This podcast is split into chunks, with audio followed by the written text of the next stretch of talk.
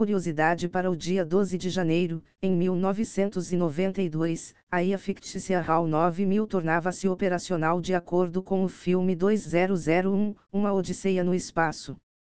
CTO da Meta reclama do grande número de funcionários da empresa situação insustentável. Em um memorando vazado, Andrew Bassorf afirma que muitos problemas foram resolvidos com a contratação de mais pessoas no passado, mas agora há uma lentidão em tudo. Ele relata vários casos de pré-reuniões para agendamento de outras reuniões. As informações são do site The Verde. Geoffrey Hinton, pioneiro em Deep Learning, cria novo algoritmo. O Forward Forward permite treinar redes neurais com duas passagens diretas de dados, em vez de usar a técnica mais comum de retropropagação para atualizar os pesos do modelo.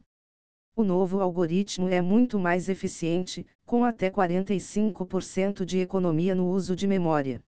As informações são do site InfoQ. Busca pela consciência artificial pode ser o próximo objetivo da robótica, para o professor Radlipson, da Universidade de Columbia. Eventualmente, as máquinas serão capazes de entender o que são e o que pensam, levando a emoções e outras coisas. Definir uma teoria funcional da consciência permitiria um grande avanço tecnológico na área.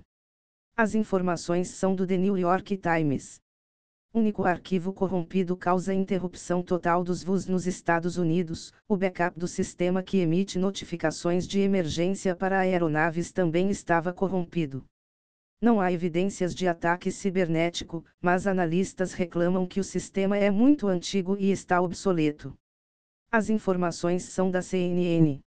IA consegue gerar e-mails de phishing muito mais convincentes, mostra estudo. Grandes modelos de linguagem como o GPT-3 facilitam a criação de ataques direcionados, especialmente para cibercriminosos não sofisticados e que não possuem as habilidades de escrita e conhecimento cultural necessários para redigir esse tipo de texto por conta própria.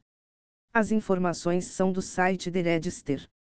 El Salvador aprova marco regulatório de ativos digitais para tornar-se centro financeiro global da economia Web3. O plano agora é arrecadar um bilhão de dólares para criar uma infraestrutura de mineração de Bitcoin, aproveitando a energia geotérmica dos vulcões ativos do país, e montar a Bitcoin City, zona econômica especial para negócios digitais.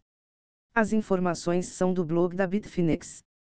OpenAI começa a testar versão paga do Chat GPT. O Chat GPT Professional oferece respostas mais rápidas e não possui períodos de interrupção durante momentos de alta demanda.